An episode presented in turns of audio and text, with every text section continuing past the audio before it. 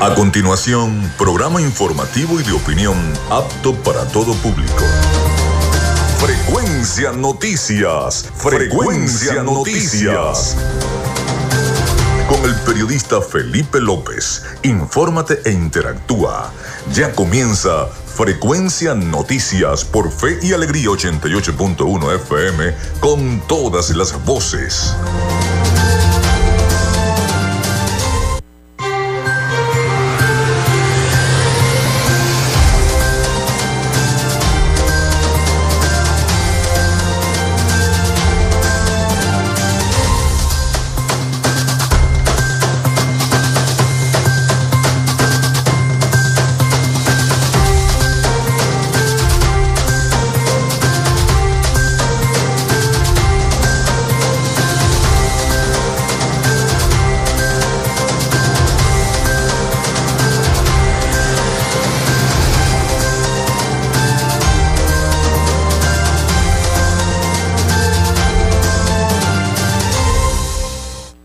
Aquí estamos, aquí estamos en Frecuencia Noticias, son las 11 y 4 minutos de la mañana. Bienvenidos a nuestro programa desde ya a través de la señal de Radio Fe y Alegría 88.1 FM.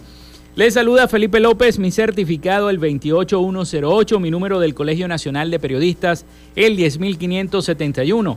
En la producción y community manager de este programa, la licenciada Joanna Barbosa, su CNP 16911. En la dirección de Radio Fe y Alegría, Iranía Costa. En la producción general, Winston León. En la coordinación de los servicios informativos, la licenciada Graciela Portillo. Nuestras redes sociales, arroba Frecuencia Noticias en Instagram y arroba Frecuencia Noti en Twitter. Mi cuenta personal, tanto en Instagram como en Twitter, es arroba Felipe López TV. Recuerden que llegamos también por las diferentes plataformas de streaming, el portal www.radiofeyalegrianoticias.com y también pueden descargar la aplicación de la estación para sus teléfonos móvil o tablet. Recuerden que este espacio se emite en diferido como podcast en las plataformas iVoox, Anchor, Spotify, Google Podcast Tuning y Amazon Music Podcast. También en vivo estamos retransmitiendo a través de Radio Alterna, emisora online en el blog www.radioalterna.blogspot.com y en todas las plataformas de radios online del mundo. Ahí estamos en vivo y directo para todos ustedes. Iniciamos entonces nuestro programa Frecuencia Noticias diciéndoles que nuestro show llega en una presentación de El Mejor Pan de Maracaibo. ¿En donde En la panadería y charcutería San José, de Textil Zen Sport y de Social Media Alterna. Si estás buscando el mejor pan de la ciudad para tu hogar o piensas en un emprendimiento de comida rápida y necesitas el pan de hamburguesa o perro caliente más sabroso de Maracaibo, en la panadería y charcutería San José te estamos esperando con la mejor atención y el pan más caliente y delicioso. Tenemos para ti el pan francés, dulce, campesino, andino, el pan relleno de guayaba, las lambadas y las sabrosas quesadillas. También tenemos pastelería. Estamos ubicados en el sector panamericano Avenida 83 con calle 69, finalizando la tercera etapa de la urbanización La Victoria. Para pedidos, comunícate al 0414-658-2768. Panadería y Charcutería San José, el mejor pan de Maracaibo.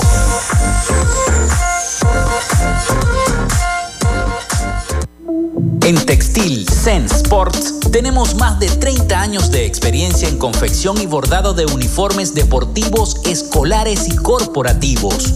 Somos asesores creativos para hacer los uniformes de tus sueños con calidad chemises, camisas, pantalones, monos, franelas deportivas y mucho más. Comunícate por los teléfonos 0412-757-0472, 0414-362-2302 o en Instagram en arroba Textil Sports. Textil. Confección y bordado profesional. Gracias a la gente de Social Media Alterna hacemos posible la interacción tecnológica en redes. Si estás buscando quien te brinde asesoría o lleve las redes sociales de tu empresa o negocio, es momento de hacer el contacto con Social Media Alterna. Diseño de logos profesionales, community manager, diseño y administración de páginas web, podcast y radio online Haz crecer tu negocio y la idea que tienes en mente en este momento. Llámalos al 0424-634-8306 o contáctalos en arroba social alterna y establece ya un plan de contrato para llevar tus proyectos y productos profesionalmente en redes sociales. Recuerda, es Social Media Alterna.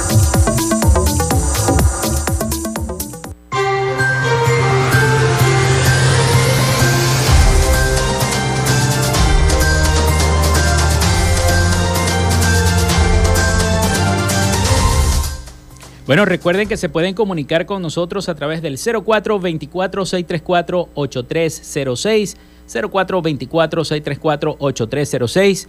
Allí va a estar nuestra productora Joana Barbosa recibiendo cada uno de sus mensajes o WhatsApp. Y recuerden siempre mencionar su nombre y cédula de identidad. También en, eh, en, nuestras redes sociales acostumbradas, ya se las dije en la presentación del programa, arroba frecuencia noticias en Instagram, por allí. Nos pueden seguir y nos pueden preguntar y nos pueden hacer sus denuncias, etcétera, etcétera. Por allí también contestamos todos los mensajes, así que bueno, estén pendientes a través de las redes sociales también. Importante conexión con la comunicación con el programa. Bueno, comenzamos nuestro programa. Hoy es 2 de febrero. Ya hoy es 2 de febrero. Jueves 2 de febrero. Hoy tendremos un programa. Vamos a estar hablando un poco sobre la situación y lo que ha ocurrido con eh, esta decisión de, del INSE de colocar eh, cursos de reporteros que violan, por supuesto violan, y lo venimos diciendo, la ley del ejercicio del periodismo y eh, vulneran los estudios, de, se burlan pues prácticamente de que uno estudie periodismo en las universidades. Para eso están las universidades, para la formación de los periodistas. Así que bueno, estaremos comentando un poco de eso. Eh, también una rueda de prensa que ofreció el presidente del Colegio Nacional de Periodistas en Caracas, Tinedo Guía. Les tenemos un extracto de esa rueda de prensa, porque la gente cree, no, este, no sabe, no es que cree, no sabe que existe una ley del ejercicio del periodismo y que si tú violas esa ley del ejercicio del periodismo te caben seis meses preso si se demuestra que violaste la ley del ejercicio del periodismo. Pero eso mucha gente no lo dice, pero está en la ley del ejercicio. Cuando te consiguen que tú no estás, que estás ejerciendo ilegalmente el periodismo en cualquier medio de comunicación, llámese radio, prensa, etcétera, etcétera, tú puedes ir detenido hasta seis meses de prisión, según lo establece la ley del ejercicio del periodismo. Y lo va a decir el propio presidente del Colegio Nacional de Periodistas cuando escuchemos sus declaraciones. Por el momento vamos con nuestra sección de efemérides, siempre las decimos, hoy es 2 de febrero. Un día como hoy el conquistador español Pedro de Mendoza funda el puerto de Nuestra Señora de Buen Aire en la región habitada por indígenas Pampa, conocida como Querandíes. Hoy es la capital de Argentina, Buenos Aires, en 1536. También se desarrolla la primera expedición de Miranda en 1806. Se desarrolla la batalla de Ospino en 1814. Se firma el Tratado de Paz, Amistad y Límites y Arreglo Definitivo entre los Estados Unidos mexicanos y los Estados Unidos de América en 1848 también conocido como el Tratado de Guadalupe Hidalgo. Fue un tratado que puso fin a la guerra México-estadounidense, iniciada cuando las tropas de los Estados Unidos ocuparon la Ciudad de México en defensa de los texanos que se habían anexado a Estados Unidos en 1845. Una de las condiciones para poner fin a esa guerra fue la cesión de tierras y así que México fue forzado a ceder a los Estados Unidos casi el 55% del territorio total que poseía antes de la guerra y además renunciaría a todos reclamos sobre Texas. Estados Unidos pagó 15 millones de dólares por indemnización, la mitad de lo que había ofrecido para comprar las tierras antes de la guerra. También un día como hoy nace Charles Fay en el año 1862, mecánico automotriz alemán conocido por haber inventado la primera máquina traga monedas llamada Liberty Bell fabricada de hierro con incrustaciones de piedra y dibujos de diamantes, espadas y corazones. También se crea la Liga Nacional, la MLB, en 1876, la Liga de los Estados Unidos de Béisbol Profesional. Bueno, se inaugura el puerto de Santos en Brasil en 1892. Es el principal puerto de Brasil y de América Latina. Nace Julio César León en 1925, ciclista venezolano. Fue el primer venezolano en participar en los Juegos Olímpicos de la historia. Fue en los Juegos Olímpicos de Londres en 1948. Se inaugura el Hospital Municipal de Niños de Caracas, hoy Hospital de Niños JM de los Ríos, en el año 1937. También eh, se inaugura el Hospital Municipal de Niños de Caracas. Se funda, el puerto, eh, se funda Puerto Ordaz, así que felicitaciones, en 1952. El Estado venezolano publica por primera vez un mapa oficial de Venezuela a escala con el territorio al oeste del río Esequibo, conocido como Guyana Esequiba, identificándolo como zona en reclamación, como signo inequívoco de su reclamación, recuperación, reivindicación, unificación, integración o anexión al territorio nacional en 1965. La Guyana Esequiba es de Venezuela, eso es histórico. A pesar de que los guyaneses digan lo que digan, eso es de Venezuela. Eso está en los libros de historia y hay cómo eh, hacer el respaldo de eso. Pero bueno, lamentablemente los, los, ingleses, que fueron los que colonizaron esa tierra de la Guyana Esequiba, ellos eh, dicen que no, pues, que eso es de, de, la Guyana. Hoy está de cumpleaños Shakira. ¿Quién iba a pensar que Shakira iba a pasar este cumpleaños sin Piqué, ¿no? Y con todo lo que se ha formado y el tema. Nació en 1977. Saquen la cuenta de lo que está cumpliendo Shakira. ¿no? Cantautora, bailarina, empresaria y filántropa colombiana. Está de cumpleaños. Bueno, el Palacio de Iturriza en Valencia es declarado Monumento Histórico Nacional en 1981. Hoy es Día de los Tamales, a comer tamales. Día Mundial de, las, de, de los Humedales. Día de la Virgen de la Candelaria, a la cual le pedimos que nos bendiga. Hoy Día de la Virgen de la Candelaria. Todos a ir a misa, a buscar la velita. Siempre uno se acostumbraba a ir a misa a buscar esa velita de la Candelaria.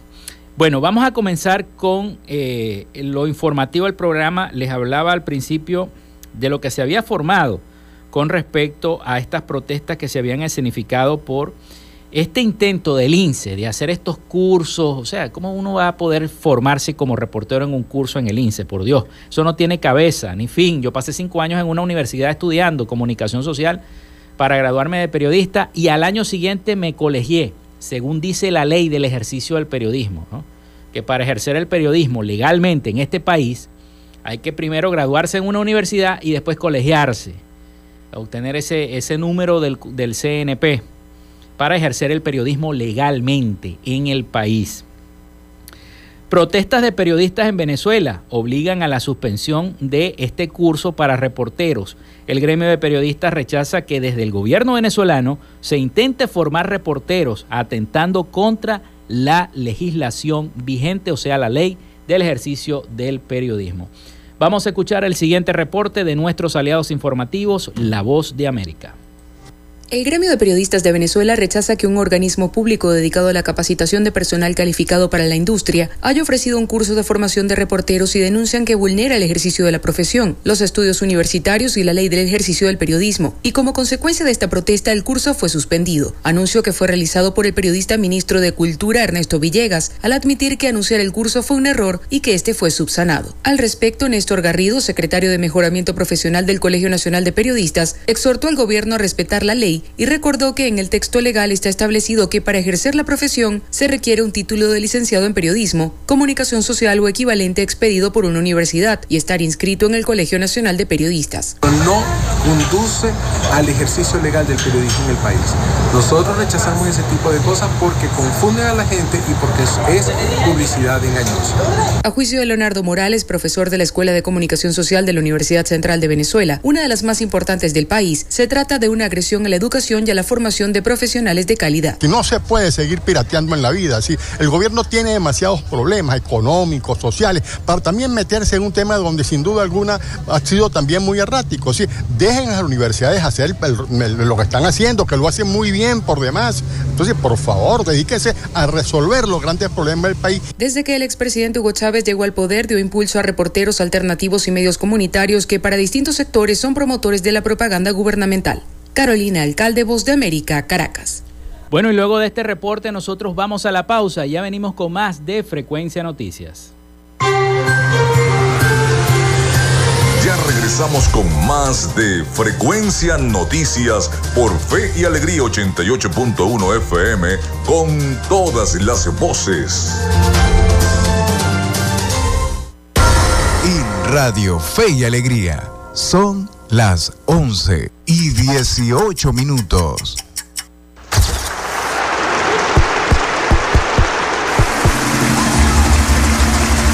Ya está todo listo para disfrutar en la tarima. No sabía de tristezas, ni de lágrimas, ni nada. Este viernes disfrutaremos del tipo de Juárez, Juan Gabriel. Hasta que te conocí, comencé a vivir la vida con... Te invitamos a disfrutar cada viernes de los mejores espectáculos con tus artistas favoritos en La Tarima, a partir de las 10 de la noche, por Fe y Alegría, 88.1 FM. Te toca y te prende. Que no te debía amar, porque ahora pienso en ti, porque ahora Revive esos momentos especiales todas las semanas. Jueves de TVT. A partir de las 8 de la noche. Por Fe y Alegría. 88.1 FM. Te toca y te prende.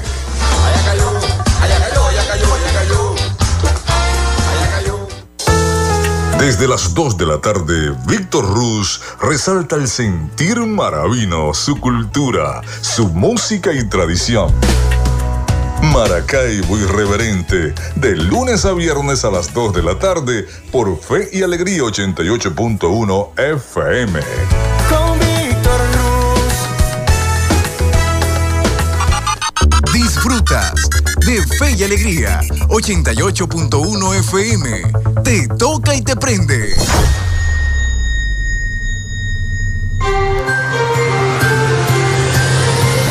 En sintonía de Frecuencia Noticias por Fe y Alegría 88.1 FM con todas las voces.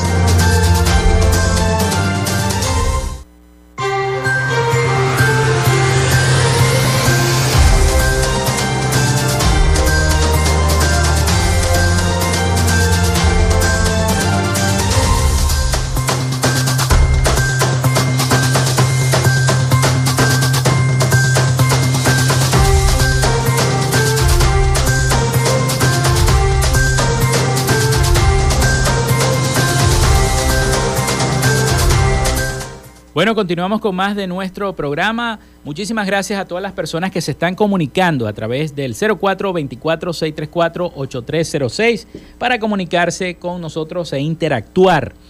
Tengo por acá uno de esos mensajes y nos dice, buenos días Frecuencia Noticias, tenemos 40 años comprando bombonas, no aguantamos más. ¿Cuándo será el día que nos metan la red de gas en la parroquia Cristo de Aranza, Rómulo Betancur? Soy Moisés Victora. Así que bueno, señores del Sagaz, a meterle el gas allá a esa gente de la parroquia que tienen 40 años. Y ya, ya, es, ya es hora, señor alcalde, de que este, se les meta el gas a todas esas personas. Gracias entonces a la gente que nos está escribiendo a través del 0424-634-8306. Bueno, como les dije en el segmento anterior, estamos hablando de esto que se quiso hacer siempre todos los años.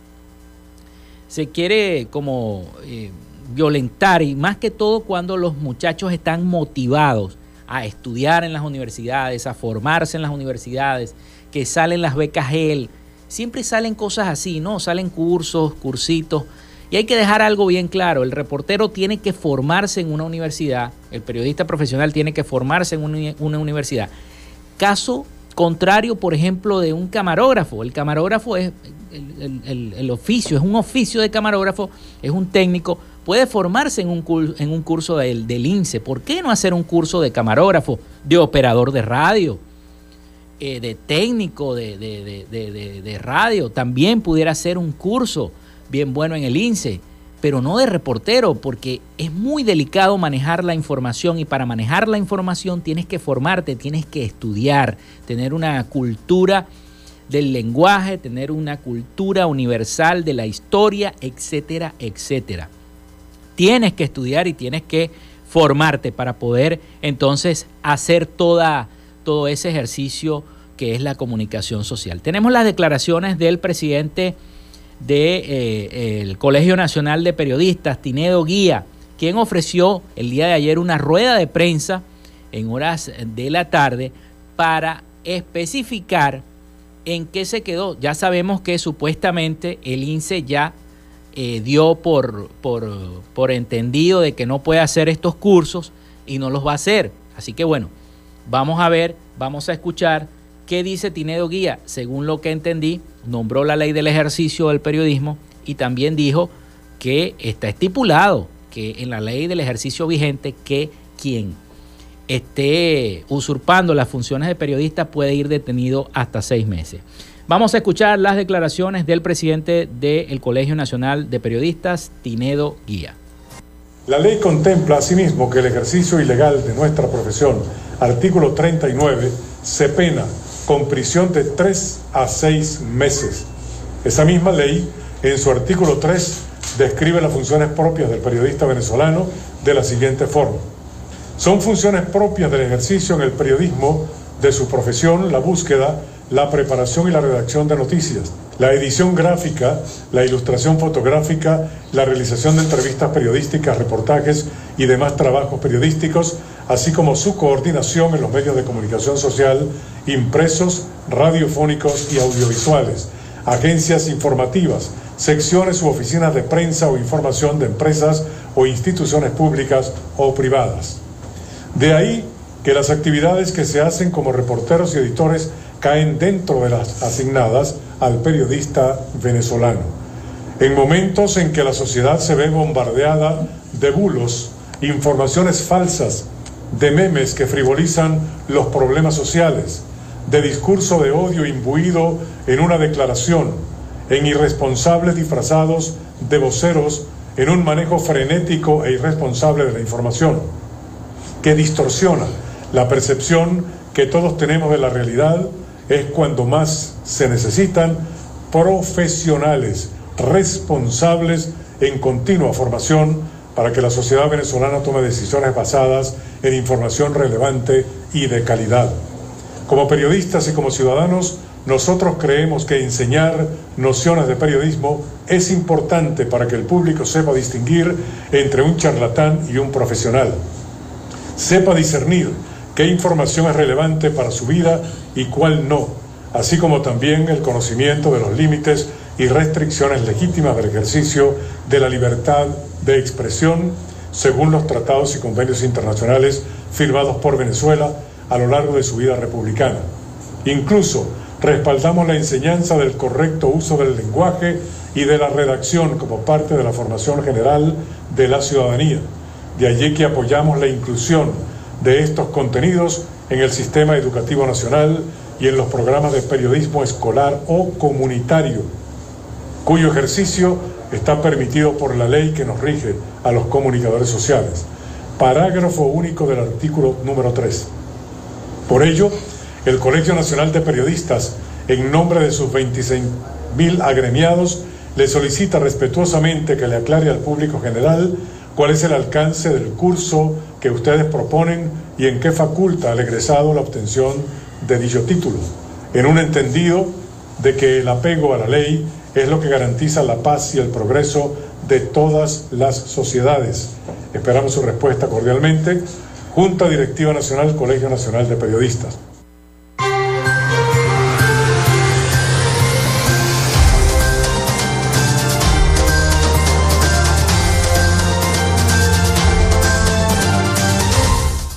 Bueno, yo creo que el presidente del Colegio Nacional de Periodistas fue muy claro, muy enfático y muy específico en eh, eh, lo que tiene que ver con el respeto ¿no? a la ley del ejercicio del periodismo.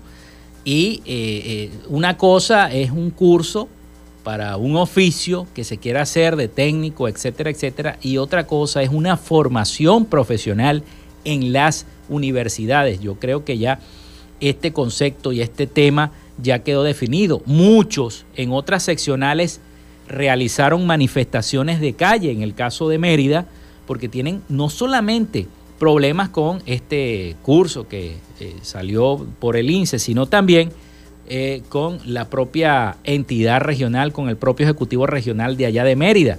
Entonces, bueno, los colegas periodistas que están adscritos a la seccional de Mérida salieron a las calles a manifestar respeto por la profesión y muchos de los que están en los medios de comunicación en este momento eh, que no se han colegiado, yo les sugiero, por favor, les pido que se colegien, vayan al colegio de periodistas y asuman la responsabilidad de colegiarse.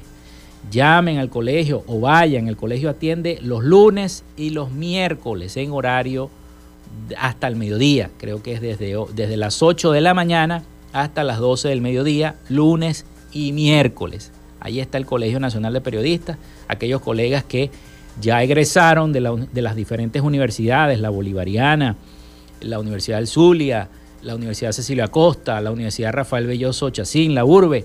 Vayan y pasen por allá, pidan los requisitos o llamen. Llamen al Colegio Nacional de Periodistas o investiguen a través de la Internet cuáles son los requisitos para poder inscribirse y cumplir con la ley del ejercicio, con la ley profesional que nos agrupa a todos. Así que bueno, vamos entonces a la pausa, nos toca la pausa comercial y ya venimos con más de Frecuencia Noticias para todos ustedes y con más información. Quédate con nosotros. Ya regresa Frecuencia Noticias por Fe y Alegría 88.1 FM con todas las voces. En Radio Fe y Alegría son las 11 y 30 minutos. Escuchas Fe y Alegría 88.1 FM. Te toca y te prende.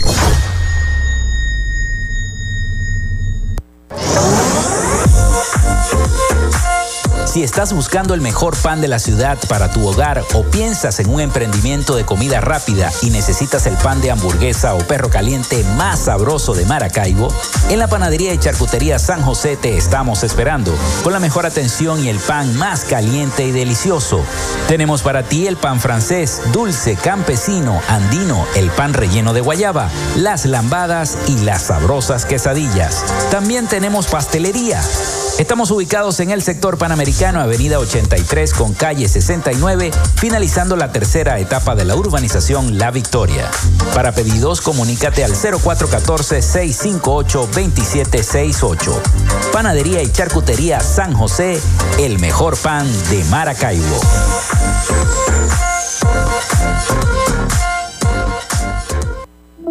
En Textil Zen Sports tenemos más de 30 años de experiencia en confección y bordado de uniformes deportivos, escolares y corporativos. Somos asesores creativos para hacer los uniformes de tus sueños con calidad chemises, camisas, pantalones, monos, franelas deportivas y mucho más. Comunícate por los teléfonos 0412-757-0472, 0414-362-2302 o en Instagram en arroba Textil Zen Sports. Textil. Confección y bordado profesional.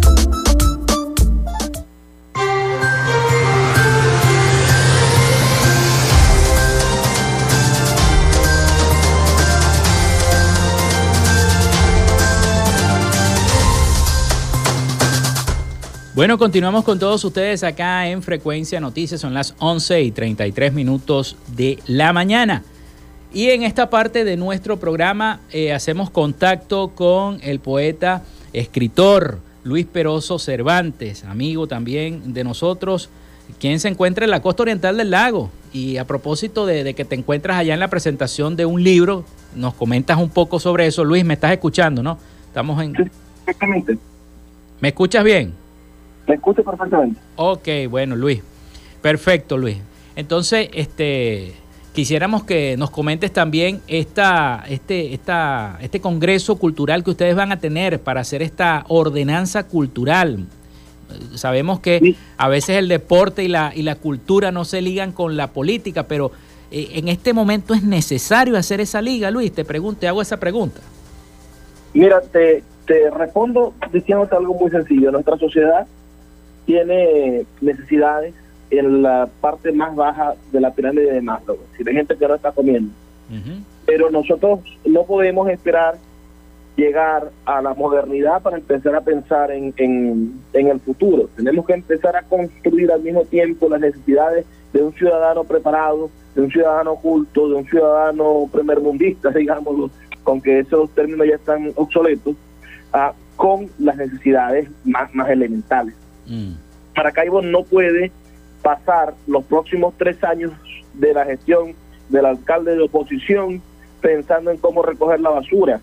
Maracaibo tiene que pensar en recoger la basura, pero también en cómo municipalizar los teatros, en cómo independizar el proceso de gestión cultural para que no sea uh, una cuestión caudillesca o no siga cayendo como siempre ha caído en manos del amiguismo, sino que podamos construir proyectos ciudadanos como lo hacen las ciudades modernas, como lo hace Medellín, como lo hace, bueno, Buenos Aires, como lo hace Bogotá, que producen financiamientos culturales a proyectos independientes y al ofrecerle independencia a los artistas, lo que le ofrece es ciudadanía a las personas que están habitando la ciudad. Lo le estás entregando a los ciudadanos, a las personas que habitan la ciudad, la responsabilidad de llevar sus propios destinos culturales. ¿Qué es lo que sucede hoy en Maracaibo, en general en la cultura? Que vivimos como, que hemos convertido a las oficinas de cultura en oficinas políticas, hemos convertido a las oficinas de cultura en, agencias de festejo, hemos convertido a las, a las oficinas de cultura en espacios en los cuales la gente solamente celebra las efemérides y debemos de pasar a un proceso más proactivo, a un proceso de construcción de acciones culturales que nos ayuden a transformar la realidad. Fue lo que pasó en Medellín con, con, inteligencia. El plan Medellín intentaba con educación, con cultura y con deporte, bueno, rescatar una ciudad que estaba sumida en las drogas y en la violencia y, en, y, en, y, en, y era un, un infierno tercermundista y nosotros creo que con poco presupuesto, con pero con inteligencia, pero con, con la bondad de quien le entrega al ciudadano el derecho a elegir, de quien, le, de quien convierte al municipio en una forma de escuchar a la gente y no en una forma de seguir imponiendo criterios como ha hecho el chavismo en los últimos 20 años, imponiendo criterios a diestra y siniestra sin respetar los procesos democráticos. En el momento que nosotros construyamos una ordenanza de cultura que permita que los actores culturales de la ciudad reciban financiamiento de los impuestos que pagan los ciudadanos, en ese momento vamos a empezar a caminar por el camino correcto de la acción cultural.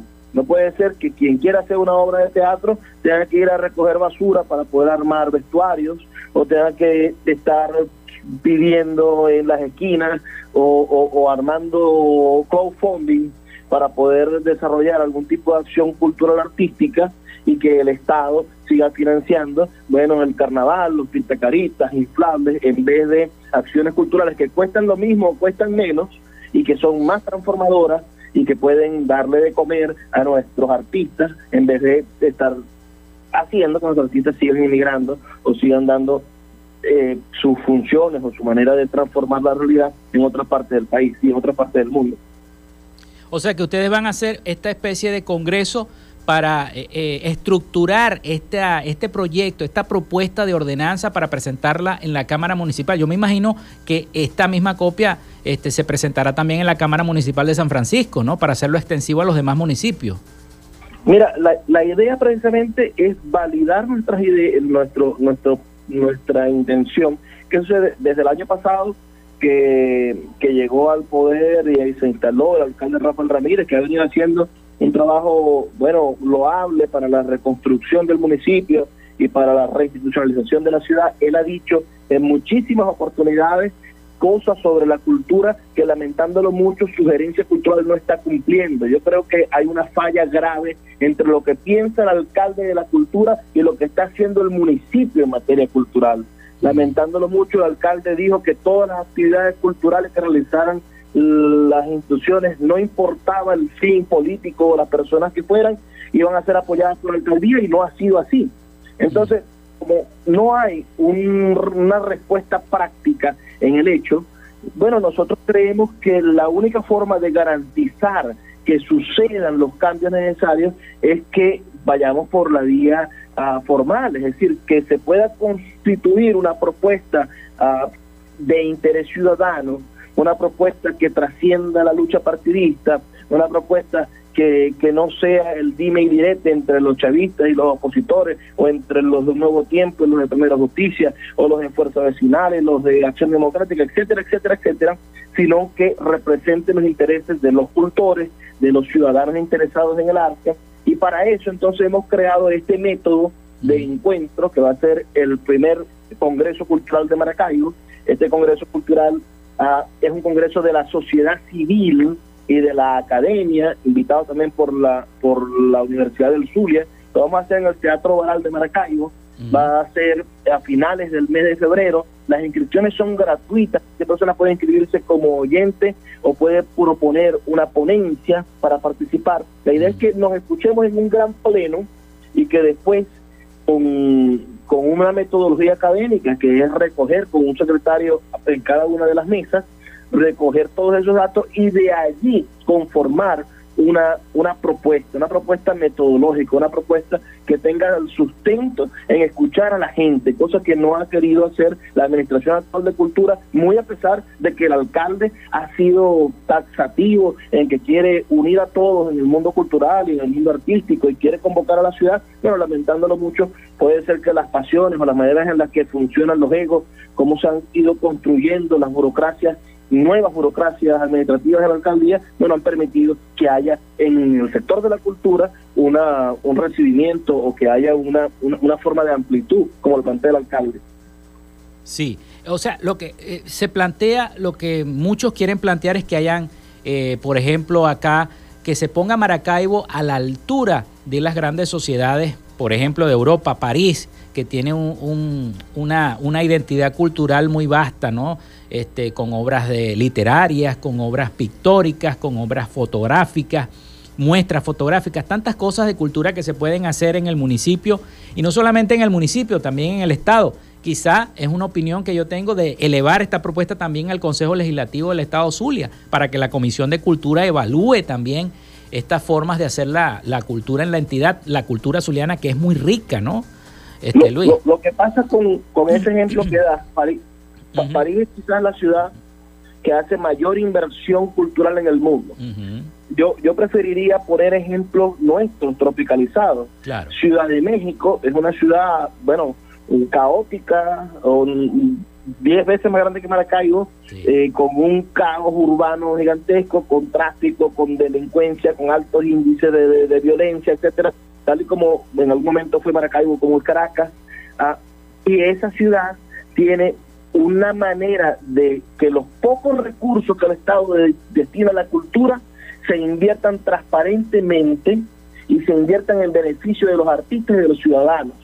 Medellín, que está aquí a, a 8 a 10 horas de Maracaibo en, por carretera, bueno, también tiene esas cualidades. Es una ciudad que hace 20 o 30 años estaba sumida en la violencia, en la basura, en la pobreza y era gobernada por, por, por gobernantes puestos y pagados por los narcos. Si nos vamos a Barranquilla, que también está cerca, Barranquilla es un ejemplo de, acción cultural. Si nos vamos a cualquier ciudad del Brasil o nos vamos a ciudades del Caribe, nos encontramos con modelos de acción cultural en los cuales hemos construido políticas, porque eso es lo que tenemos que construir, mm. políticas públicas de acción cultural que sean transformadoras para la realidad y que no obedezcan a los egos, a los intereses de grupúsculos o a los intereses partidistas. tenemos que sacarnos de la cabeza que la cultura como piensa el chavismo, Mm. es una forma de ideologizar a la gente. La cultura es una forma así de transformar al ciudadano, pero de transformarlo para su crecimiento interior, no para mm, que milite en su partido. Entonces, por allí creo, por lo menos de, mi parte, como esto va a ser una plenaria, vamos a escuchar a todo el mundo, estoy seguro que habrán ideas disímiles, ideas que, no estén de acuerdo conmigo. Ah, por allí creo yo que deben ir la- lo- los tiros en la construcción de una de una ordenanza cultural que sea amplia, que represente al ciudadano y que nos permita a los que hacemos acción cultural, bueno, tener acceso a los recursos de la de, de los propios ciudadanos, porque lo que administra la alcaldía no es otra cosa que el dinero de nuestro bolsillo, el dinero que yo, que tú y que nuestros vecinos pagan cada vez que van a de Cándido. Entonces, por eso es fundamental comenzar por el municipio, porque es donde está el proceso de autogestión, es decir, el ciudadano va a financiar al ciudadano. En cambio, la gobernación, creo que mientras que esté trancado el juego político nacional, tiene mucho menos recursos para poder responder a los intereses prácticos o a los intereses que van más allá de, de, bueno, O sea, hay de- que de enfocarse en lo local. o de, o de reparar un colector de aguas servidas, etcétera, etcétera. Pero la alcaldía sí tiene la posibilidad de hacer realidad una Maracaibo cultural al mismo tiempo que ayuda en las grandes necesidades. Luis, tengo entendido que estás en la presentación de un libro en la costa oriental del lago. Quisiera que nos hablaras un poquito también de eso. Mira, sabes que en mi disciplina yo soy editor, me dedico a editar libros. El día de hoy estamos presentando en, en Ciudad Ojeda el libro de una escritora, de una médico, ah, Bertila, Bertila Pérez, es una médico de aquí de Ciudad Ojeda que ha escrito la historia de su vida bajo el seudónimo Fancy Lin. Ella ha contado la historia del padecimiento de una niña con polio, con, polio- con poliomielitis y cómo en el Hogar Clínica San Rafael logró operarse y poder recuperar la forma de caminar. Es una historia de, de, de vida, de, es una pequeña novela autobiográfica que, que nos inspira a poder conseguir los sueños, a poder hacer realidad lo que nosotros queremos sin importar las deficiencias o los problemas físicos con los que hemos nacido, sin importar las dificultades que nos presente la existencia, bueno, nosotros tenemos la capacidad, si lo creemos, si ponemos de nuestra parte, de, de construir una realidad diferente. Y esta novela que se llama Cicatrices al Desnudo y que ya está disponible en Amazon para que se compre todo el mundo y que puede ser comprada en nuestras librerías aquí en Puerto de Libros, en la Vereda del Lago o en el Teatro Barán, bueno, este libro de esta escritora Zuliana ya está disponible y hoy estamos presentándolo aquí en Ciudad Ojeda. Excelente, excelente, Luis. Luis, recuérdale entonces a la gente cuándo se va a hacer este, este, esta consulta, este congreso en el Teatro Baral para que estén todos los amantes de la cultura de Maracaibo puedan asistir y puedan intervenir, se puedan inscribir y puedan tener su derecho de palabra. Mira, las inscripciones son en nuestra en la página web del Movimiento Poético de Maracaibo, que es movimientopoético.org, esa es nuestra página web, y el Congreso Cultural de Maracaibo es del 22 al 24 de febrero.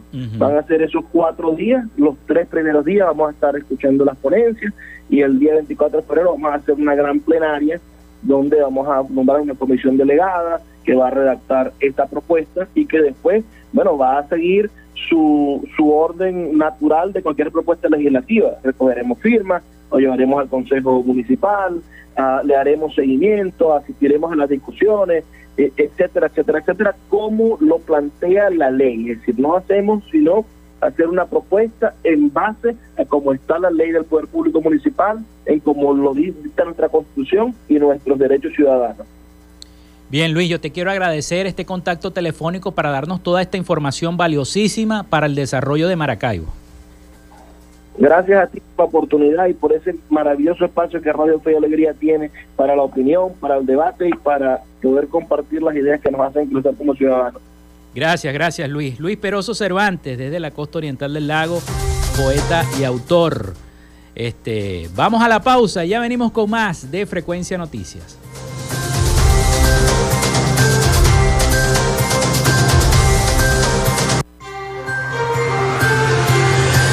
Ya regresamos con más de Frecuencia Noticias por Fe y Alegría 88.1 FM con todas las voces. Radio Fe y Alegría son las 11 y 48 minutos. El registro electoral es la base de datos que agrupa a todos los ciudadanos que pueden ejercer el derecho al voto. Si eres mayor de 18 años y no estás inscrito o si cambiaste de ciudad o región en los últimos años, escucha. Escucha. Hay una oficina regional electoral del Consejo Nacional Electoral en cada capital del estado donde de manera permanente puedes inscribirte o actualizar tu lugar de residencia, solo con presentar tu cédula de identidad. La meta es que los puntos de inscripción y actualización se multipliquen por todo el país, no menos de uno por municipio. Hazlo ahora y asegura tu derecho al voto. Esta es una recomendación del Observatorio Electoral Venezolano. Conoce más en oevenezolano.org y arroba oevenezolano. Con el periodista Rogelio Suárez, la información siempre la consigues de primera mano. En una coproducción con el Canal 11 del Zulia, sintoniza de primera mano. De lunes a viernes a las 8 de la mañana por Fe y Alegría 88.1 FM, te toca y te prende. Y recuerde, arrieros somos y en el camino andamos. Hasta luego.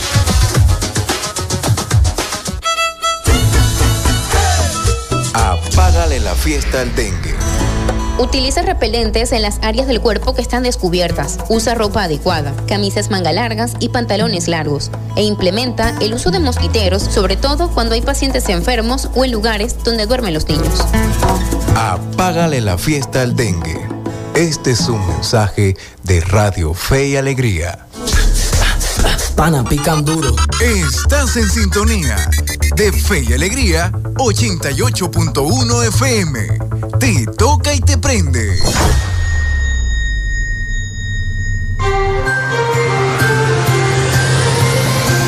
Escuchas Frecuencia Noticias por Fe y Alegría 88.1 FM con todas las voces.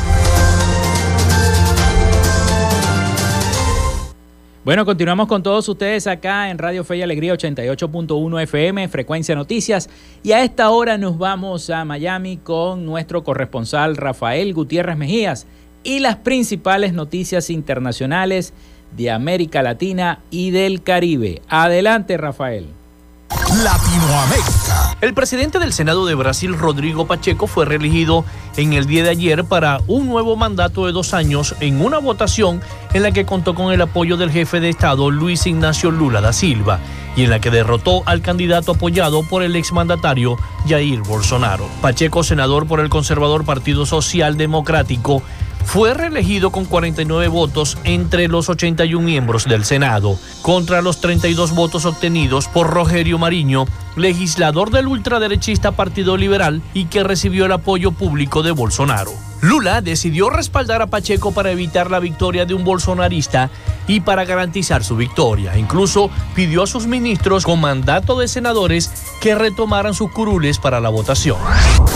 Haití reiteró en el día de ayer ante la Organización de Estados Americanos OEA que necesita que se envíen fuerzas extranjeras a su territorio para contener la violencia y garantizar la seguridad de un eventual proceso electoral. Haití busca convocar elecciones generales este año, pese a estar inmerso en una profunda crisis política y de seguridad. La embajadora de Santa Lucía ante la OEA, Elizabeth Darius, señaló a los Estados miembros que tienen una deuda histórica con Haití al ser el primer país de la región que consiguió la independencia y cuyo ejemplo fue seguido por el resto del territorio. Aseguró el embajador haitiano en la OEA, León Charles, que aún no han comprendido la magnitud de la urgencia que atraviesa Haití y su gobierno, y no han recibido el acompañamiento adecuado para ayudarle a generar esperanza a la población.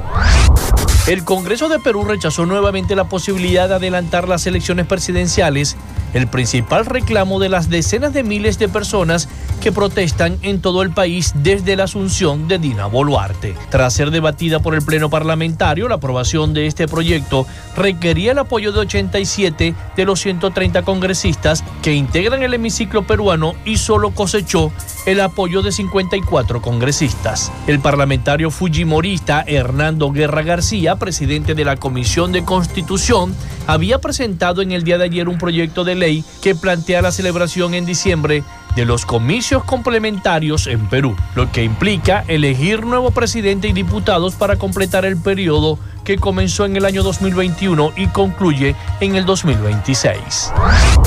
Autoridades sanitarias de Venezuela reportaron deficiencias en el sistema de detención de nuevos casos de tuberculosis y VIH-Sida, así como en la cantidad de personas que acceden a tratamientos para estas enfermedades, según una nota de prensa difundida el día martes por la Organización Panamericana de la Salud. Durante un taller organizado en Caracas por el Ministerio de Salud, con apoyo de la OPS, para actualizaciones de los planes nacionales de atención de estos casos, los especialistas llamaron la atención sobre las tareas pendientes de Venezuela en esta materia. La jefa del Programa Nacional de Tuberculosis, Mercedes España, explicó que muchas personas con esta enfermedad llegan a etapas avanzadas, lo cual no debería ocurrir, pues todos los casos tienen que ser tratados en el primer nivel. Dice el escrito que también subraya la necesidad de aumentar las pesquisas, diagnósticos y tratamientos. Hasta acá nuestro recorrido por Latinoamérica para Frecuencia Noticias con el CNP 12562, Rafael Gutiérrez. Latinoamérica.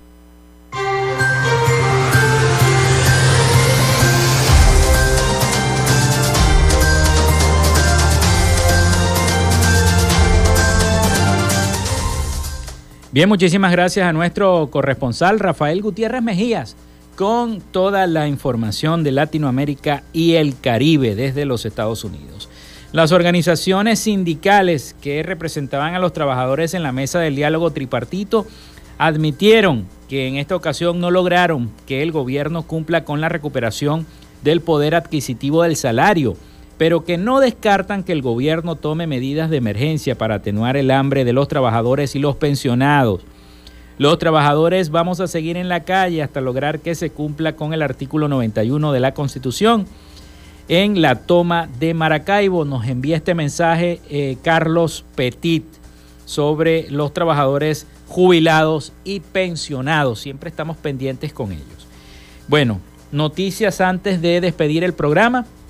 Gobierno de Brasil, la normalización de las relaciones con Venezuela permitirá retomar el comercio bilateral. El gobierno de Brasil está convencido de que la normalización de las relaciones con Venezuela permitirá una retomada del comercio bilateral que cayó a mínimos históricos en los últimos cuatro años, dijeron este miércoles fuentes oficiales. Existe un sentimiento compartido en relación al horizonte que se abre con la retoma de estas relaciones diplomáticas suspendidas desde el año 2019 por una decisión del entonces presidente Jair Bolsonaro, indicó en rueda de prensa el embajador Flavio Macieira, designado encargado de negocios por Venezuela en ese gobierno, por el gobierno brasileño. El decreto firmado por Bolsonaro sobre eh, ese asunto fue revocado el pasado primero de enero cuando el progresismo llegó al poder a cargo de Luis Ignacio Lula da Silva y ordenaron la inmediata normalización de todas las relaciones con el gobierno de Nicolás Maduro. Lula también decidió reabrir la embajada en Caracas, cerrada por la decisión del líder de la ultraderecha, cuyo gobierno se reconocía en aquel entonces como interino liderado por el opositor Juan Guaidó. Según dijo el propio embajador Macieira, eh, quien esta semana regresó a la capital venezolana, la embajada, la sede del Consulado General en Caracas y la residencia del embajador están en perfecto estado y se espera que vuelvan a funcionar a pleno en el plazo más breve posible. La atención a la comunidad brasileña, calculada en unos 20 mil más o menos en Venezuela, será la prioridad en la primera fase, explicó el embajador. Bueno, en otras informaciones, pero de carácter deportivo, comienza la Serie del Caribe y los Leones del Caracas, ahora Leones de Venezuela, tienen ya su roster para la Serie del Caribe. Los Leones del Caracas 2023 definió el roster para afrontar la Serie del Caribe 2023 que se celebra desde este jueves 2, el día de hoy, hasta el 10 de febrero en Caracas y La Guaira. El equipo que dirige José Alguacil acude con 14 miembros de su equipo y otros 14 procedentes de otros equipos de la Liga Venezolana de Béisbol Profesional. El equipo venezolano debutará ante Federales de Chiriquí de Panamá a las 8 de la noche en el Estadio Monumental Simón Bolívar, ubicado en La Rinconada, en Caracas. Entre los refuerzos destacan los lanzadores Ricardo Pinto, Anthony Vizcaya y Arnaldo Hernández. No podrán jugar por lesión el receptor Wilfredo Jiménez. Así que mucha suerte a los Leones del Caracas en esta serie del Caribe que se va a jugar acá en Venezuela. Con esta información nosotros nos despedimos. Ponemos punto final a otra frecuencia noticias.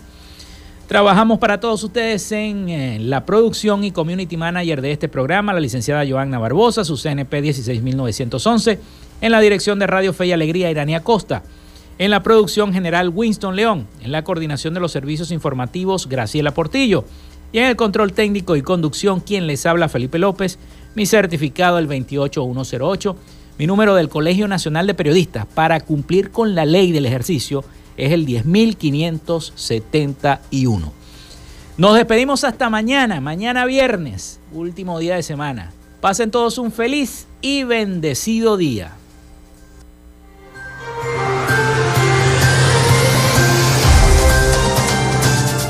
Frecuencia Noticias fue una presentación de Panadería y Charcutería San José, el mejor pan de Maracaibo. Están ubicados en el sector panamericano, Avenida 83 con calle 69, finalizando la tercera etapa de la urbanización La Victoria. Para pedidos, comunícate al 0414-658-2768. Textil Sensport, confección y bordado de uniformes Comunícate por los teléfonos 0412-757-0472, 0414-362-2302 o en Instagram en arroba textil Social Media Alterna. Si necesitas una página web o un community manager, llámalos al 0424-634-8306 o contáctalos en arroba Alterna. Frecuencia Noticias.